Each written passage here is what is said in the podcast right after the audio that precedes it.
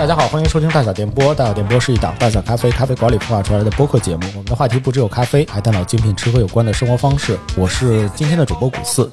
哎，大家好，我叫郭传浩，出生在北京，八零后，现在娶了个日本老婆，在日本的大山里过着小日子吧。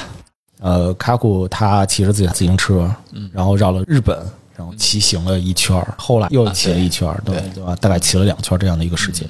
所以今天我们就来聊一聊卡库以及卡库的这次日本的骑行啊，以及他现在在做的一些关于艺术方面的、跟羊毛毡相关的一些事情。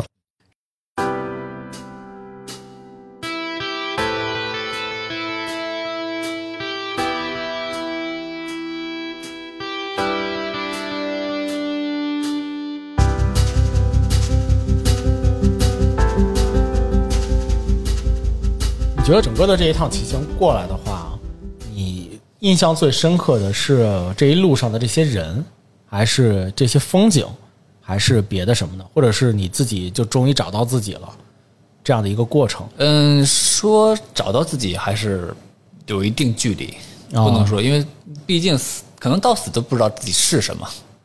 这是一个终极问题嘛。哦可能这个我也不需要去钻牛角尖儿去非要找到什么，但是至少可以发现点什么。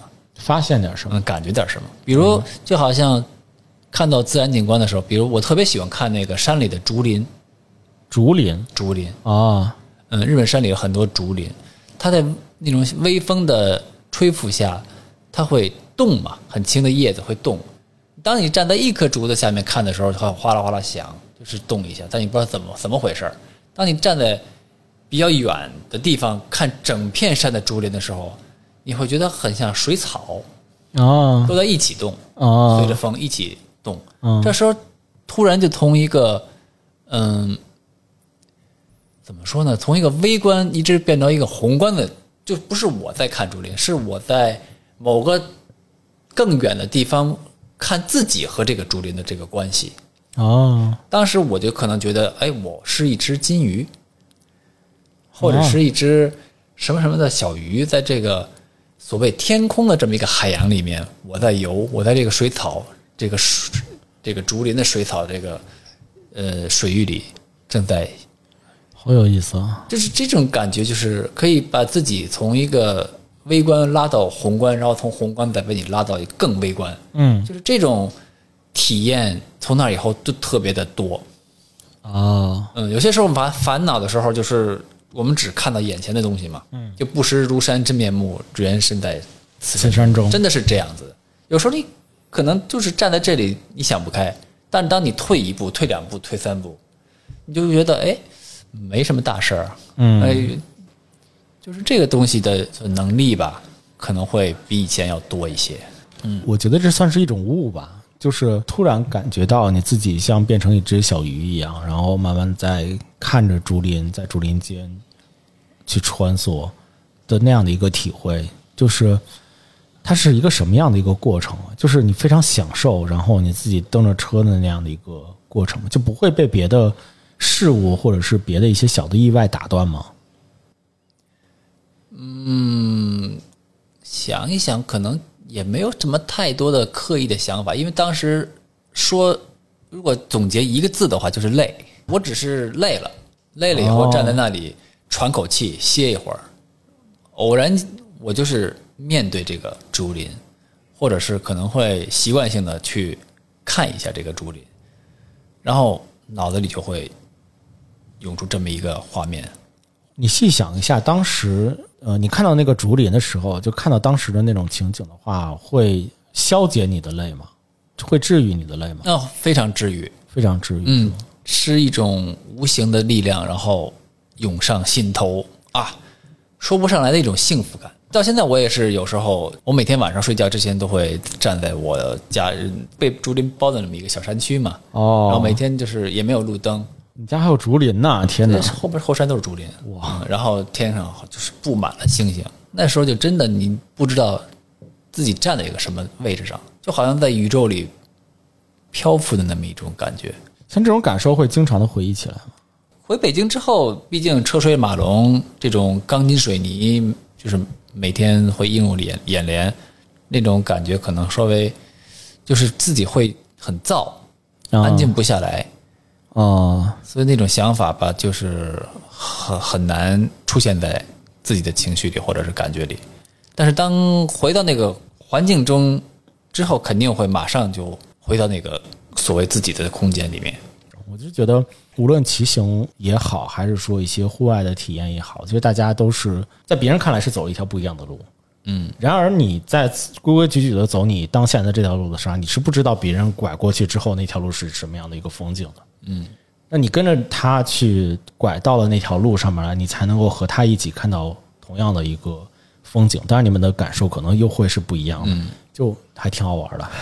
竞走竞走岔路，竞走岔路，所以人生才有那么多的可能对，性。我是很喜欢这样的。对，所以一般都是不看地图，哦，嗯、错了就错了，将错就错。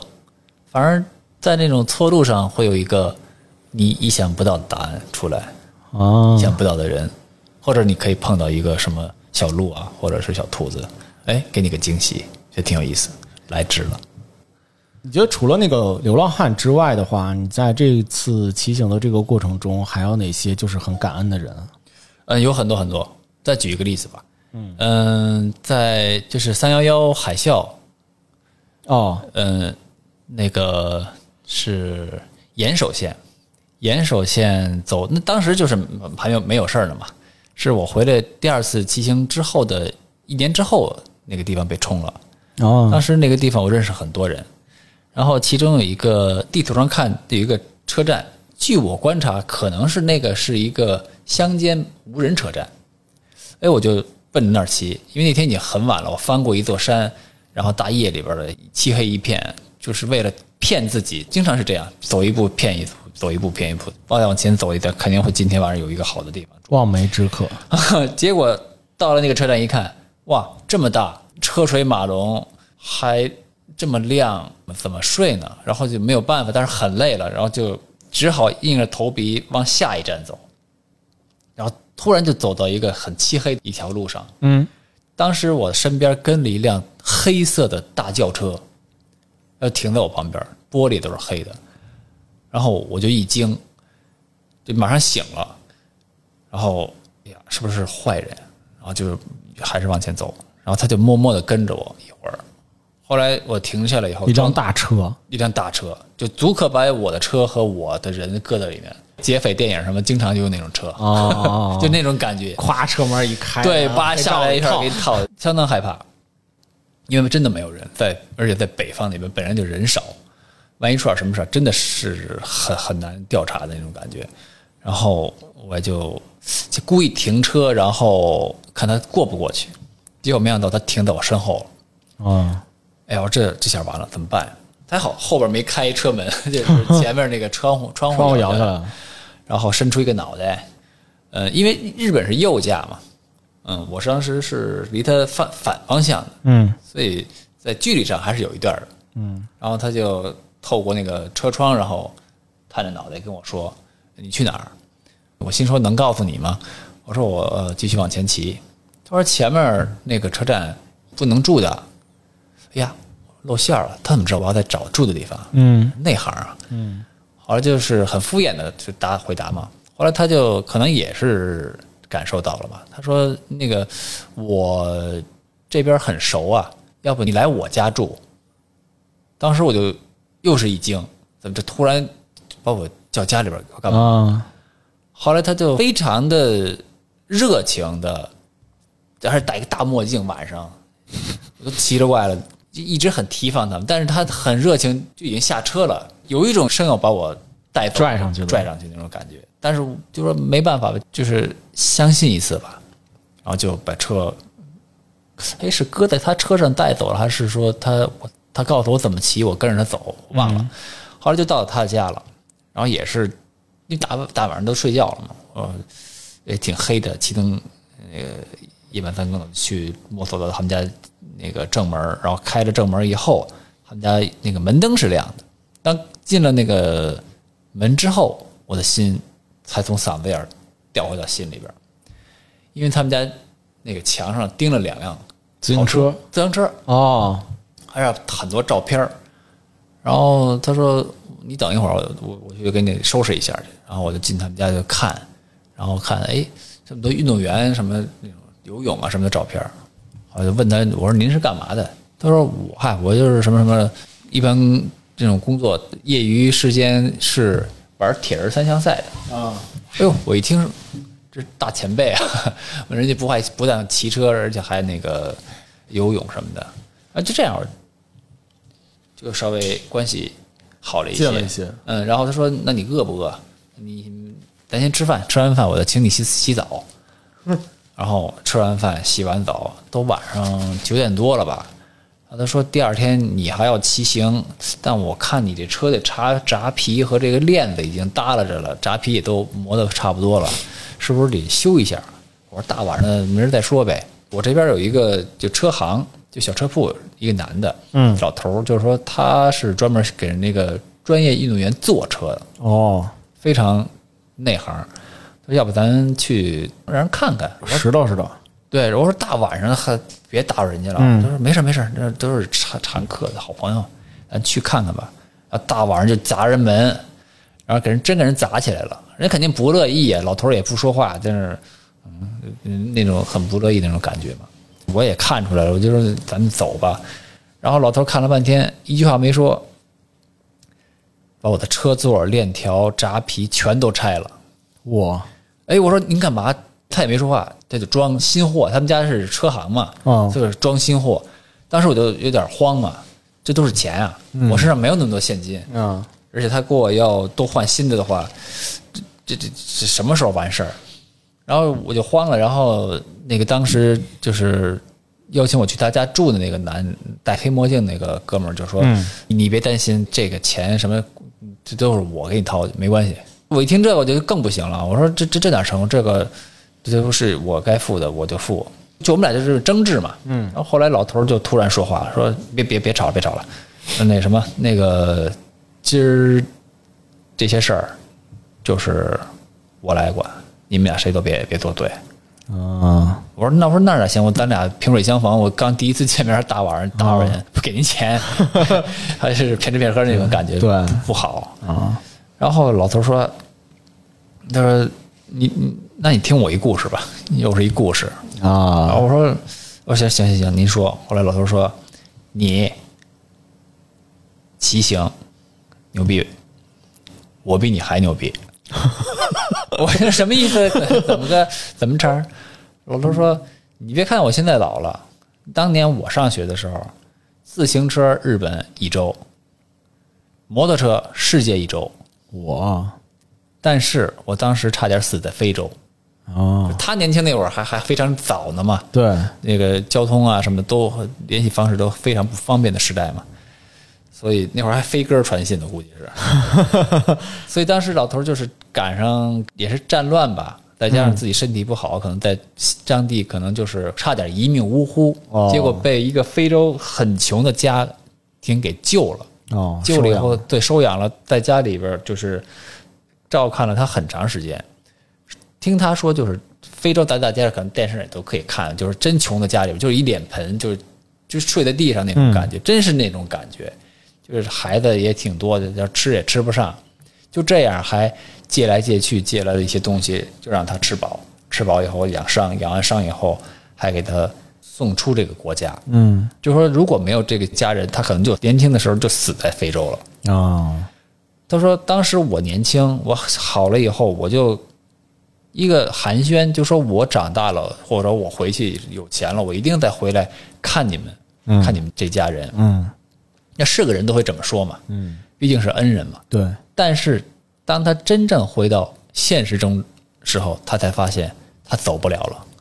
他要去工作，拼命的工作，他要去结婚，他要去照顾孩子，照顾老人。啊，就这样一下来，就是一连串的给自己无穷的这个条件，嗯，给自己输加上那个枷锁就多少年就过来了。嗯，所以如今他已经是快七十的老人了，他就你现在让让他去，他也去不了了。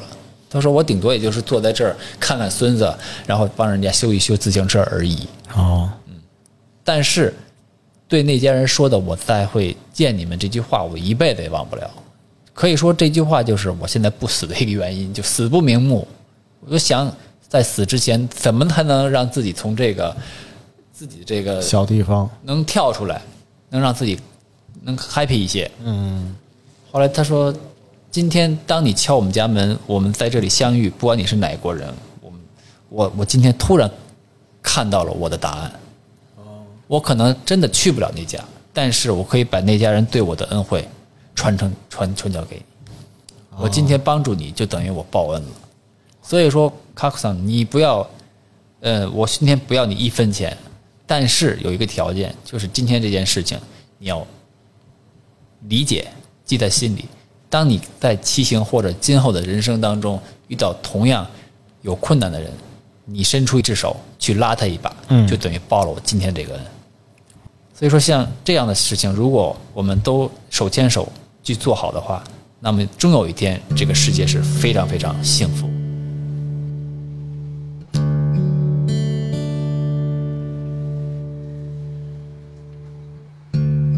最早的一件衣裳，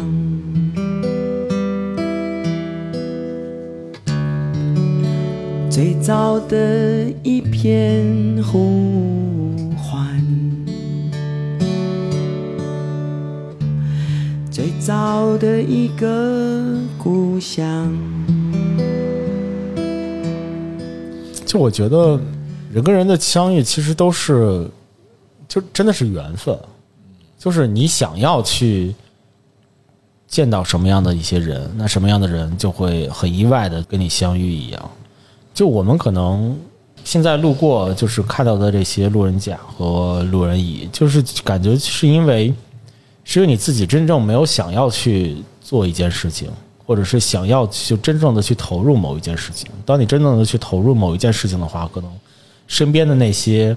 和这件事情相关，可以帮助到你，或者是说会影响到你，甚至是说可以跟你有一些交流的这样的一些人，就会在你的身边来出现。就我每天想，我就要去日本骑行环游一圈，就要去日本想，但是只放在我的脑袋里，我永远遇不到这种就真真正正比我还牛逼的人。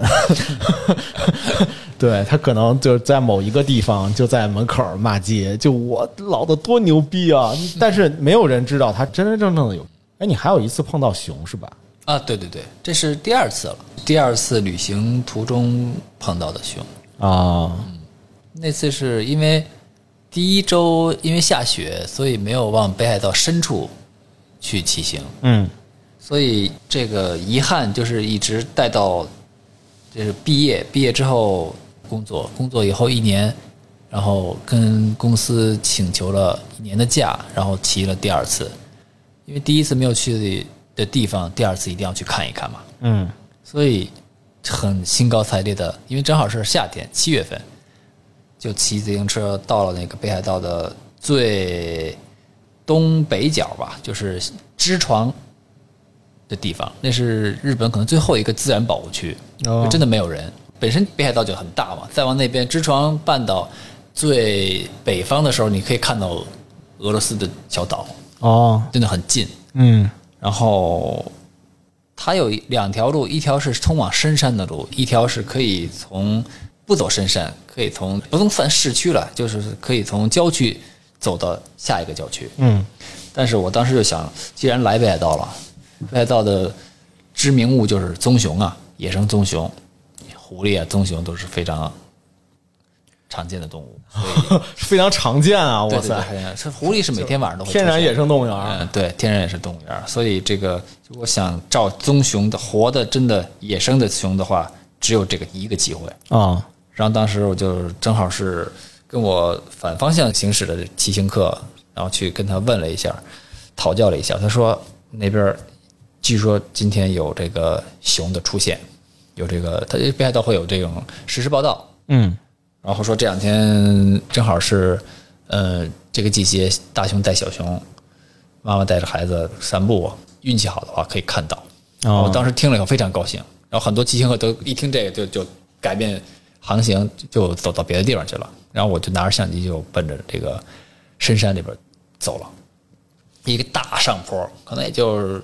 二十公里左右吧，嗯，但是上坡就很很难嘛，就一直推着往上走，嗯，然后好不容易走到一个，就北海道不允许搭帐篷，啊，因为肯定会受到熊的袭击，哦。所以就是必须那天晚上就住在当地的一个小小的旅馆里。当时我看外边都是绿色的眼睛，就是围着这个旅馆，周围全都是。我火说我说老板那是什么东西？是狼吗？他说日本没有狼，他说那些东西都是那个鹿，鹿那种大梅花鹿，哦嗯，大点儿那特别大。第二天早上我就特别兴奋嘛，就是老早就起床，然后从旅馆冲出去看，那这院里全都是野生鹿，哇塞然后小母鹿的前面有一条大公鹿，就是鸡就特别大，你跟动物园真是没法比。啊就是鹿，你觉得可怕吗？肯定觉得很可爱那种，对很和谐那种感觉。对但是当时我都很恐怖，就是那个大犄角就站在你面前，他就就趁低个头跟你打个招呼的话，我估计能给你杵都晃给给你杵一洞。啊所以就是那种感觉，特别兴奋。然后跟老板说：“我说咱这附近这个旅馆在深山里嘛，嗯能不能看到野生熊？”老板就跟我说：“可以，我们旁边有条小溪，你就奔着小溪，沿着小溪走，估计就能看到。啊但是我不希望你去，因为那个地方就是什么也没有保护你的东西。你跑的话，你肯定跑不过熊，啊。嗯，因为熊的时速是要它要跑起来就六时速六十，啊你再快你也就是三四十的那种感觉，嗯。嗯，然后嗅觉特别灵，特什么的，反正就跟我说一大堆。我也是非常非常的幸运，在住这个旅馆之前的一天晚上，在外面野营的时候，嗯。碰到了一个怪老头儿。啊这个老头儿呢，就是在我们睡觉那个地方有一个大的停车场，没有什么旅客的车，又是一辆类似于黑色的面包车，啊！它肯定是房车吧，它改成房车了，很破的一个房车吧。开黑色面包车的人都不简单，大家注意一下啊。对，画个重点然后我们那时候有几个年轻人见面，他们在斗湖里玩儿，然后我呢就是有意无意的，就是比较注意那辆车，就很奇怪为什么会在这儿。啊，一会儿从车上下来一个老头儿，拄着一拐杖，晃晃悠悠，晃晃悠悠，离着我们很近，然后说你们在干嘛？我们说在玩玩狐狸。大家也就是不理这个老头儿，很脏、很臭、很很很邋遢很邋遢那种感觉。然后这我呢，就是习惯了嘛，就是跟人家聊，然后就跟他聊。然后老头儿就觉得我挺能喷，说那咱俩就聊聊吧。我说我跟你有什么可聊的呀？他说你来干嘛？我说我来给熊照相的。他说行，那你交给我吧，我告诉你怎么照相。哎，我一听这个就来劲儿了来劲儿了吧？嗯我说行行行，那您告诉我。他说那你来我车上。啊我说又上车呀，我说行，你来车上，我就去上车上，然后把车门一关，就特别小的一个往，虽虽说是一个长的面包车，但是毕竟里边都是它都改成家居式的，有床什么的，哦就已经没地儿坐了，就坐在床上。然后他说：“我说嗯咱咱干嘛呀？”他说：“你，我说我来照熊。”他说：“你带什么了呢？”我说：“带着相机啊。”他说：“废话，照相不带相机，你还带什么？”我问你还带什么了？我说：“带相机还要带什么东西？”老头从床边上一抄，就是越南大战斧，战斧开山开山刀，啊，开山刀多就比我胳膊都长吧？哦他说你带这个了吗？我说我疯了，我带它干嘛呀？老头说你没这东西，你还想见熊？你不你你怎么跟熊打呀？我说我也不是跟熊打，我是照相来的。他说就你那相机，你能拍着才怪呢。后来我就就很不服气嘛，我说那你干嘛的呀？后来老头说你不认识我吧？我说不认识。然后老头又从床边上拿了一个大相册，特别厚的一个大资料册，翻开，你说你看看，我就一页一页看，上面全都是有关猎人和熊这个事迹报纸。他告诉我他名字嘛，然后我再一看那个相片都是他名字。哇塞我说您到底是干干嘛的呀？他说，其实你看我现在这样，年轻时候咱可是全北海道最好的猎手，猎手对，专门打熊的哦，猎熊是猎熊师。然后不管哪儿出现熊，就是最后连当地最好的猎人都没办法的时候，就叫他。他也是北海道知床地区的勘探队大队长，哇嗯，就是头把手啊。啊就是一个人去山里边去找就找路啊或者修建什么的。啊，他是踏遍北海道全道的一个人，那生前可能打死过七十多只熊，哇塞，最大的一只是三米五左右，快四米左右。嚯，他说胸前这个大疤了，当时他把衣服脱了让我看，就从这个锁骨下边到小腹，啊，巨大的一大疤了。他说这是当时跟熊搏斗的时候挠的，挠的，啊但是那只熊也没跑了，也也让他给干死了。哇塞，特别的一个就是传奇人物被我给逮着了。啊，后来老头就告诉我很多，就是关于如果万一的万一你被熊盯上了，就是因为这是野生环境，你不可能说拿个手机没什么用处，嗯拿个相机也没用，嗯，拿刀也没用，熊那么厚的皮，你砍它它也不疼。啊，他告诉了很多，就说就最后一击吧，嗯。能让你逃命。嗯。就因为有他这么一个事迹，就在心中有一个自信的感觉。啊。所以在第二天在那个旅馆住了之后，你告诉我这个小溪边有熊出没的时候，特别高兴，又特别自信的说没关系，我一定活着回我来。我有大师真传，我真传。对，昨晚上刚练完九阴真经，我怕，你。对对，就这种特别兴特别兴致勃勃，但是有一半就是觉得不可能遇上，嗯。哪儿那么幸运，对。嗯，对，或者是哪儿那么霉运呢？嗯，然后就骑着车，万一碰到熊逃跑，就把行李头就卸下来，嗯，把一辆自行车就推出去了，嗯。然后只拿相机。然后当我走到那个小河边的时候，地上画了一条，它也有柏油路，但是柏油路上画了一条黄线，嗯。啊，那个黄线的意思就是说，从这个线往那边去，嗯。就是自然保护区，也什么栅栏什么都没有，就一条线。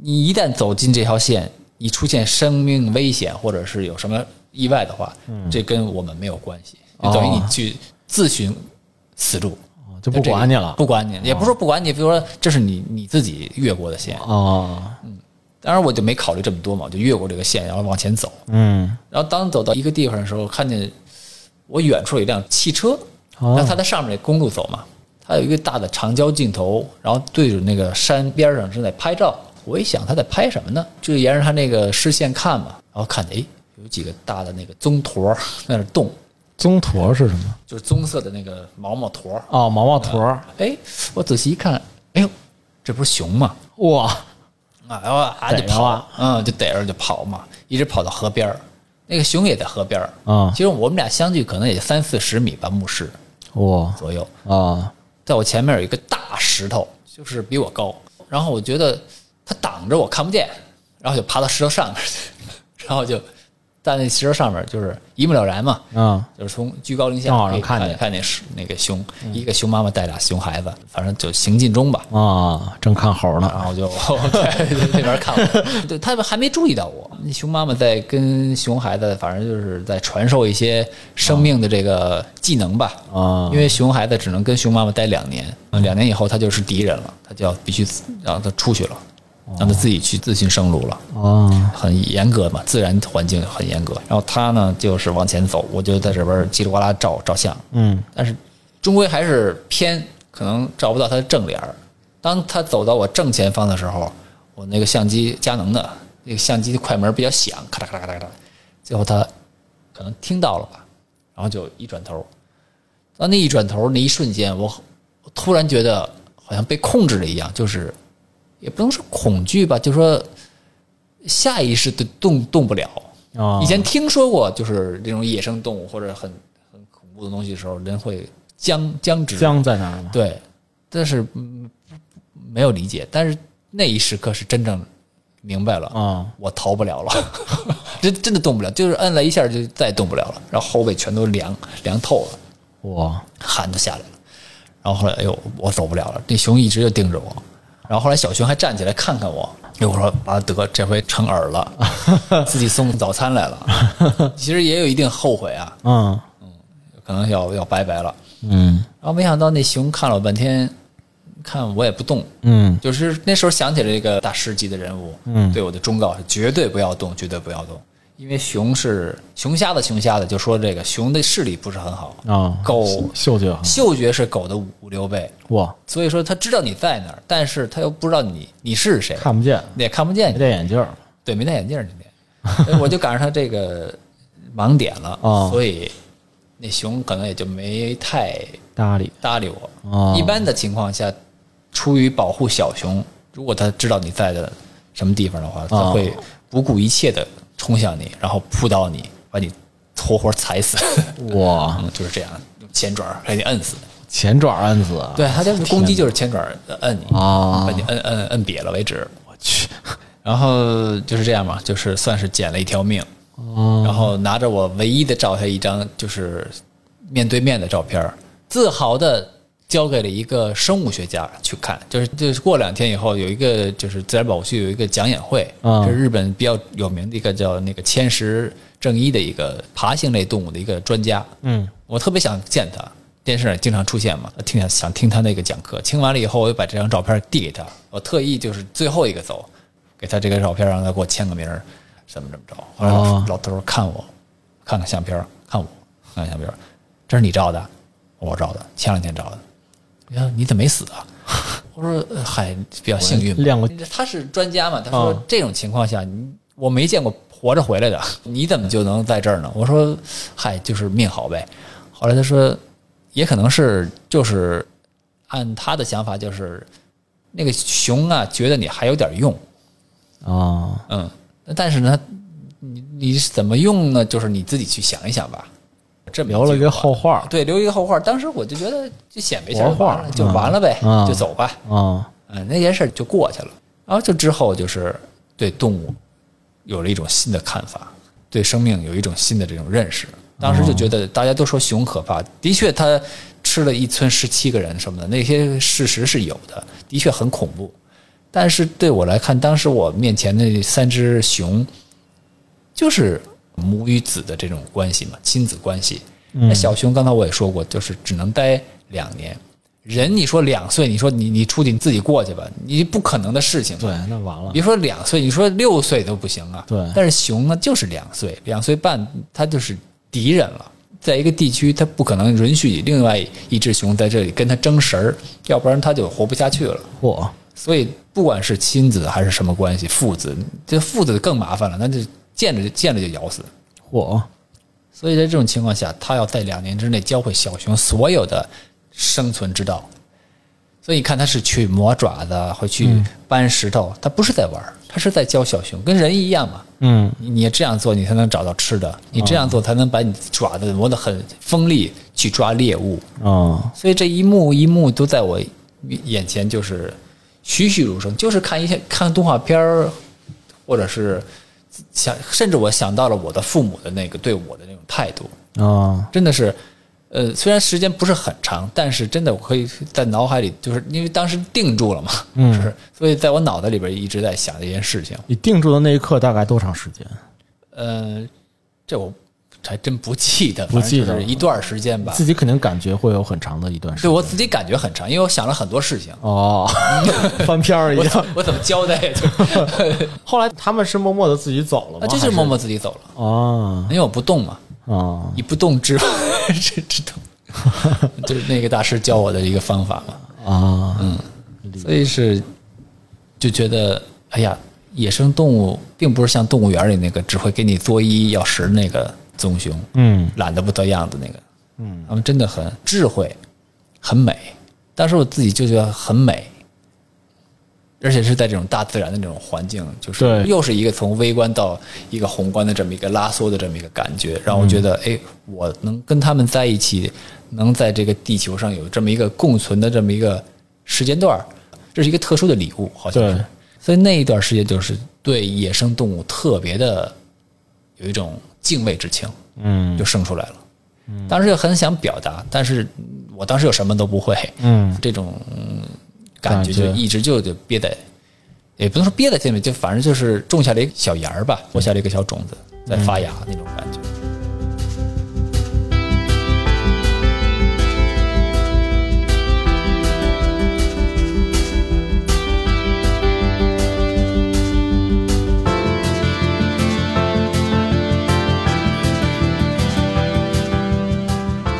那你后来是慢慢慢慢的就怎么样开始去做这个羊毛毡的这件事？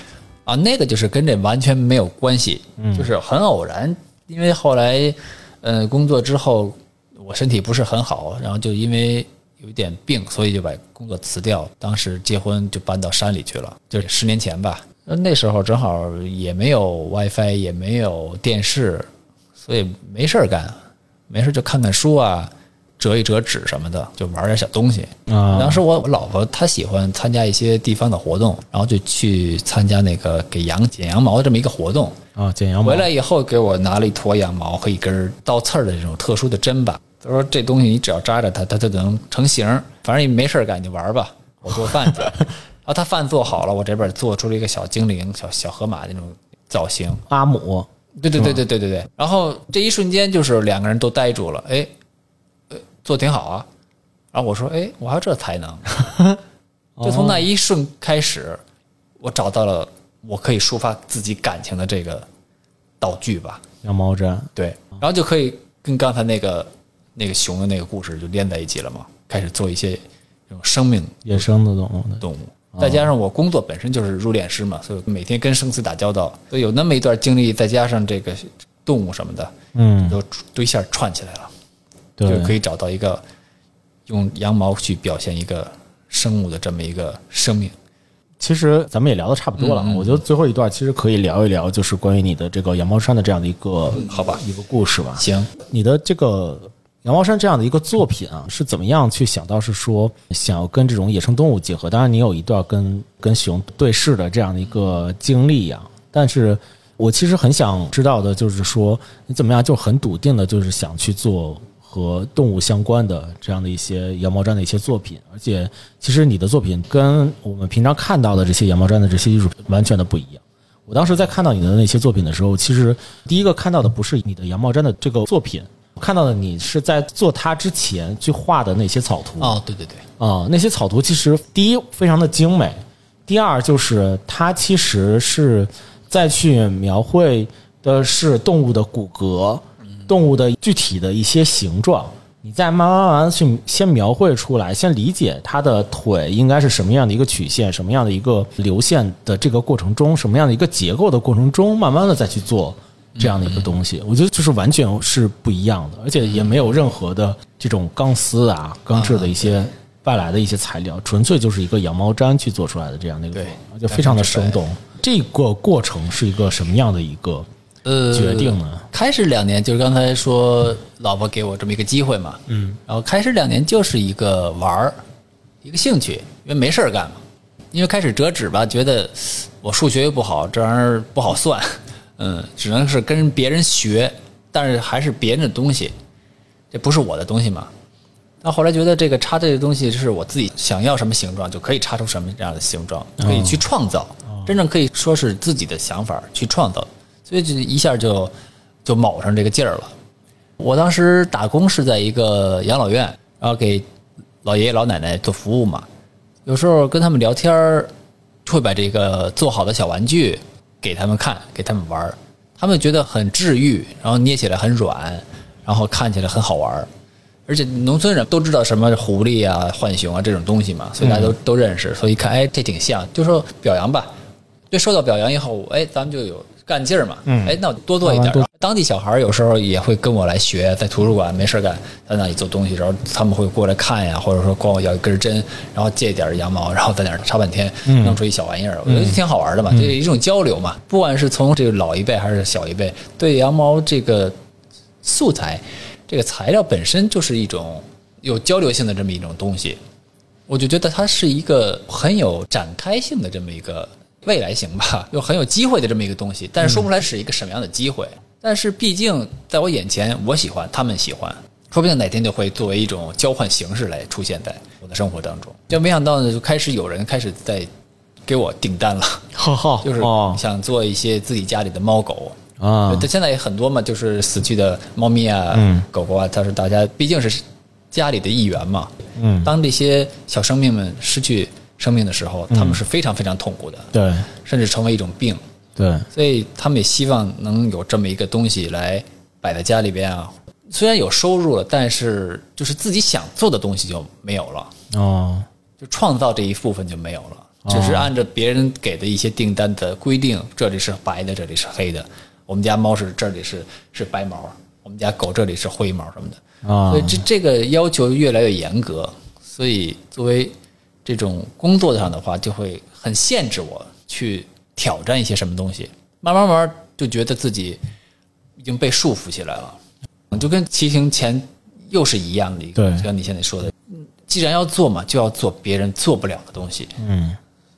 那就找一些别人做不了，比如说别人会做一些这种铁架在里面，然后支撑起来，当然也会成型，也很好做，嗯，但是对我来说，就是从线条或者是柔软程度上，感觉我还是比较喜欢，就是用羊毛本身就可以完成。那我为什么不去花花时间，花更多的时间把它做得更精致一些？啊用这个羊毛硬度的极限来撑起这个身体，这是自己的一个新的挑战嘛？嗯，给自己的一个挑战。嗯慢慢慢慢慢慢，就是这种做工，可能是得到了当地的一些搞艺术的朋友的这个认可吧，就开始介绍我去参加一些小的群展，然后慢慢慢慢的滚雪球一样，然后有客人也看上了，然后希望在这里做一个比较大一点的展。哦一步一步一步一步花了这个小十年的时间吧，就走向了现在每年要做一些个展呀。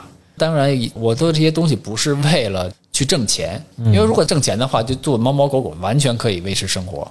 所以我的前提就是想，也不能说代言人吧，就是我觉得有很多像熊给人的概念就是凶猛、残忍，嗯，但是我看到的是美丽和智慧。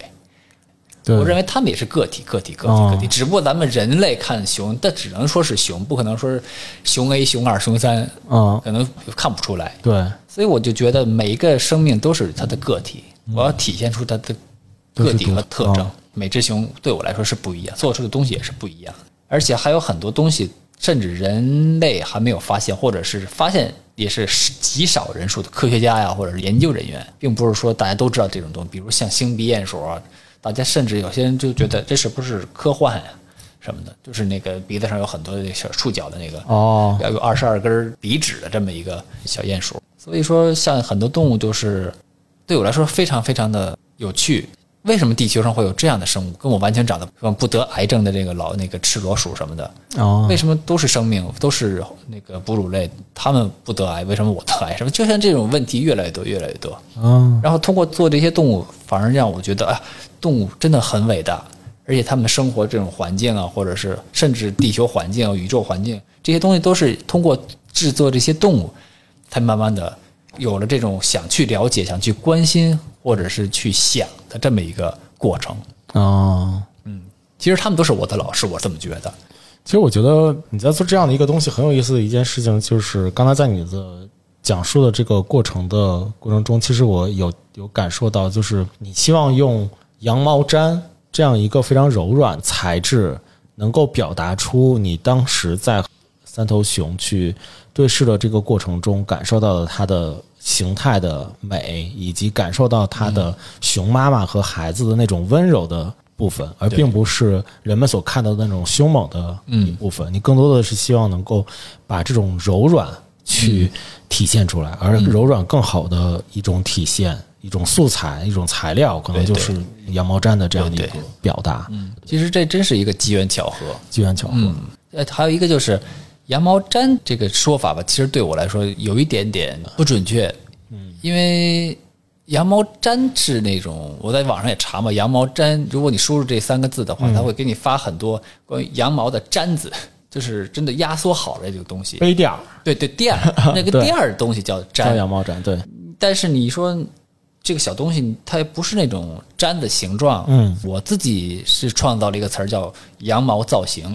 羊毛造型，嗯，就跟泥、就跟泥泥塑一样，所以我就叫它羊毛造型。羊毛造型，嗯，因为它里边也没有什么框架，就是嗯用这个羊毛用一根针去戳戳戳戳上万次，无穷尽的去戳它，然后把它给它定型，定成一个你想要的形状。哦所以我是管它叫羊毛造型吧。卡库其实做了非常多的一些羊毛造型的一些作品，然后大多是跟野生动物相关，呃，有一些是非常珍贵、稀有的一些动物。有一次我做展的时候是做的恐龙和那个老鼠，哦，一般女性对恐龙和老鼠就是不太喜欢，对，会避讳一些。嗯哎呀，老鼠啊，很恶心那种感觉。当时我也觉得会不会，嗯，做这些东西会有点偏激，让这些客人们觉得不适那种感觉。但是突然后来他们跟我说，呃，如果是真的老鼠的话，我不行，完全木里木里，对对对，这样说。但是，呃，一个羊毛做的老鼠，我是可以接受的。嗯甚至一个虫子，我可以虽然不喜欢虫子，还是哆了哆嗦，但是我知道它是羊毛，它很软很舒适，所以我可以给它搁在我手上，可以去观察它。对，等我听到这个反馈之后，我觉得，哎，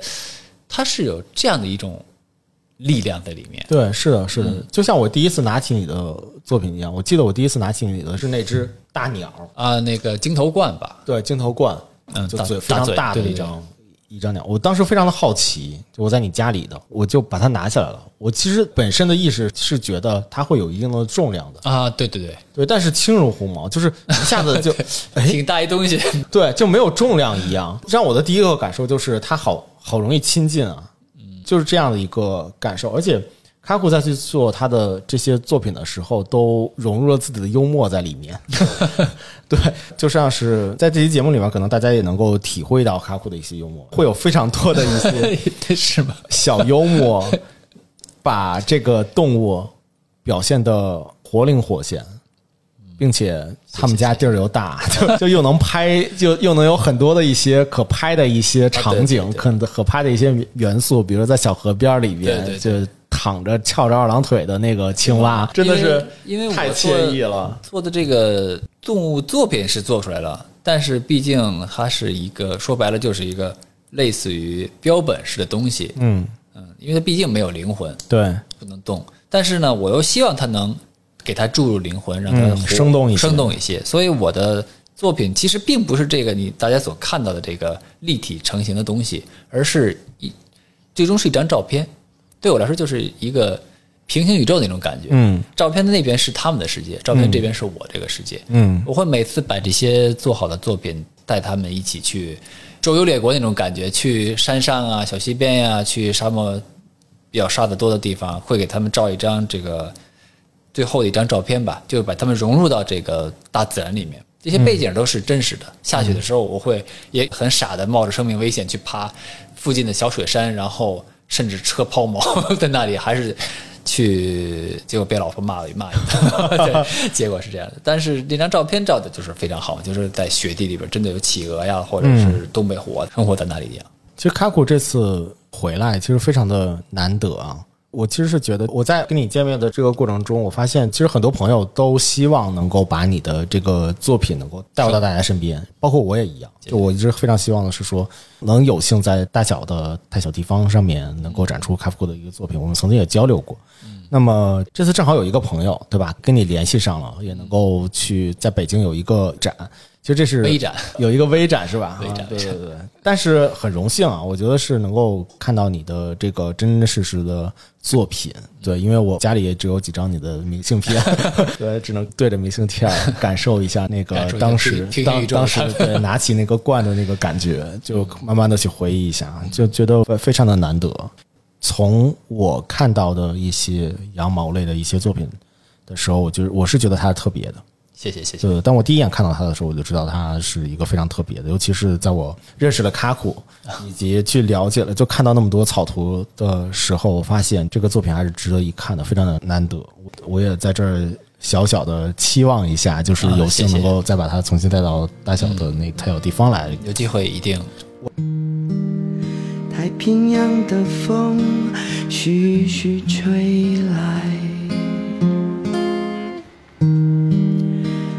吹过真正的太平，太平洋的风徐徐吹来。我拉着卡库聊了非常长的时间，其实 觉得聊得也差不多了。我们从一个晚上已经聊到了后半夜，是因为就是真的好久没见了，对，以及我觉得卡库的故事非常的难得，以及卡库的呃羊毛的作品、羊毛的造型非常的难得。哎，你自己的这个品牌叫日语叫塔比斯旅游梦，翻译成中文叫旅行的羊毛。对旅行的羊毛，对，我自己也是个旅行客，然后我的作品也是在跟我一起旅行。如果大家有幸在日本的一些小的市集里面，如果看到旅行的羊毛的话，就可以一下子认识卡库以及对 Noli 他的 日本老婆，对，他是让我第一次知道，原来我的车后座是有安全带的。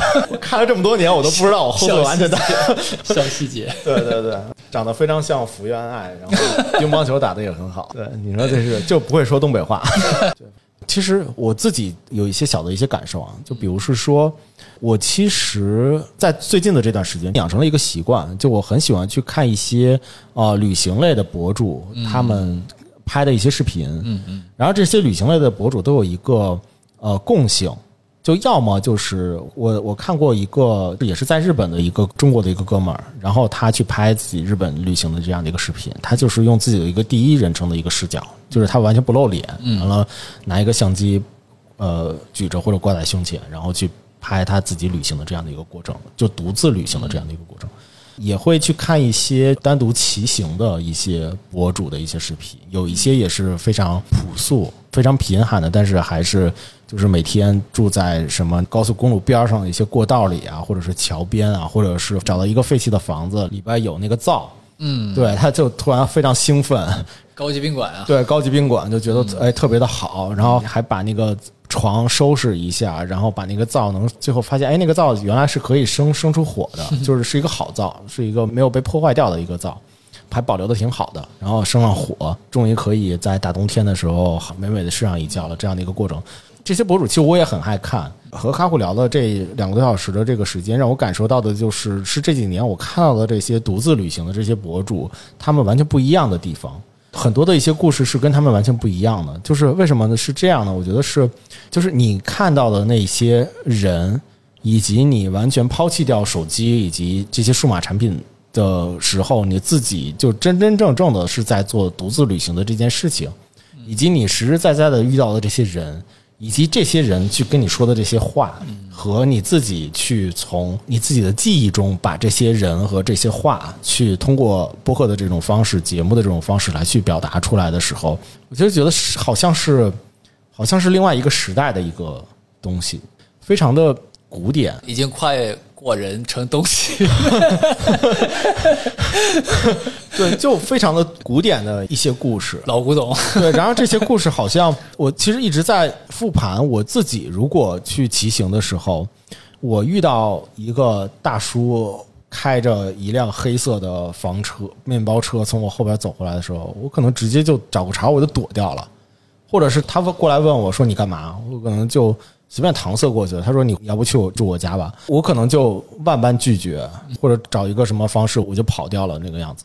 我其实还有一个问题我没有问开虎，就是你有没有真正遇到真真正正的坏人？但我觉得就是这个问题其实不用问了。整个的这样的一个过程中，其实都是我们没有实际的去做骑行的这件事情，去做就是独自修行的这件事情的这个过程中，没有真真切切的去体会到的。我也不知道。嗯，我们现在的这样的一个社会，如果我去做这样的一个事情的话，还能不能遇到这样的一些人？就是我拿着同样的你的这种平常心，同样的你的这种坚定的意志也好，坚定的这种信念也好，我就要去骑行环游日本，然后去从南到北，还能不能遇到这样的一些人，以及还能不能和这些人去了解他们的故事？去知道，哎，这原来一个哆哆嗦嗦的老头，他曾经是一个捕熊的高手，还能不能知道？我其实是有一个特别大的一个问号的。我能够从那些博主能够感受到的是说，哎，这个地方的风景很好，哎，这个地方的东西很好吃，但是我并不知道这个地方的人，嗯，他在他的相机里面走过去的那个人，或者是他问路的那个人，甚至是他在。某一个饭馆吃饭的时候，跟老板攀谈两句的那个老板，他的背后到底有一个什么样的一个故事？他遇到的那个老板是不是也曾经独自旅行过，或者是也曾经独自打过熊？不知道的。对，每个人都有自己的故事。对，我一直很向往这样的一个，就是你这样的一个生活的状态，或者是这样的一个一个过程。然而，就是。就像是那个去了环游世界，然后最后从非洲回来，不断的被现在的现实所所套上枷锁的那个老头一样。我好像曾经失去了环游世界的那一部分，然后只是被套着枷锁而已，让我们逐渐从我们曾经看到过的一些故事里面，或者是看到一些书、看到一些电影里面，把自己好像所向往的某一些东西去抽出来，就他一下子就把曾经在心里一闪而过，或者是曾经啊我好累啊，我好想去某一个地方的那些回忆又重新拽出来，然后梳理了一下，好好的审视一下，我是不是真的要明天也冲北走一走 的那样的一个一一个想法，挺好玩的。对，行我回答你一个问题吧，刚才你你说有没有遇到这个坏人？啊我答案是零。哦，其实我自己心里已经有答案了。我觉得也是在于自己，你如果真诚对待对方的话，对方也会真诚对待你，就是这么简单。其实，好吧，非常感谢卡虎。行，也谢谢你。对对对，难得给我这个机会。我觉得就是每一个作为你的朋友，其实都很希望说能够和你有这样的一个机会，来去向更多的人来介绍你，以及向更多的人来讲述这样的一些故事。我觉得每个人听到的时候都会有启发吧。好吧，那我们就在这样的一个夜晚结束我们的这期节目。嗯好的，好吧，谢谢大家。感谢大家的收听，也希望如果大家有机会的话，可以去看一看卡库的这个个展，嗯，也希望后面更多卡库的一些羊毛造型能够今年只是一。个就微展吧，然后准备明年正式更大的一些活动。好啊，那大小电波下周三见。谢谢你，嗯，好好，拜拜。拜拜。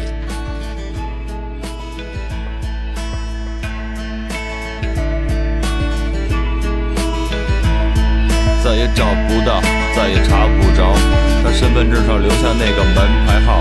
二环路上那个传说，现在谁还能做到？在他心里，是否依然值得骄傲？邻居家的阿姨又怕倒大爷爷种的树上偷走头一茬儿乡村炒鸡蛋的味道。踢球的广场，晚上戴墨镜的老炮，曾经英雄辈出，这里是北京大套。na na na na na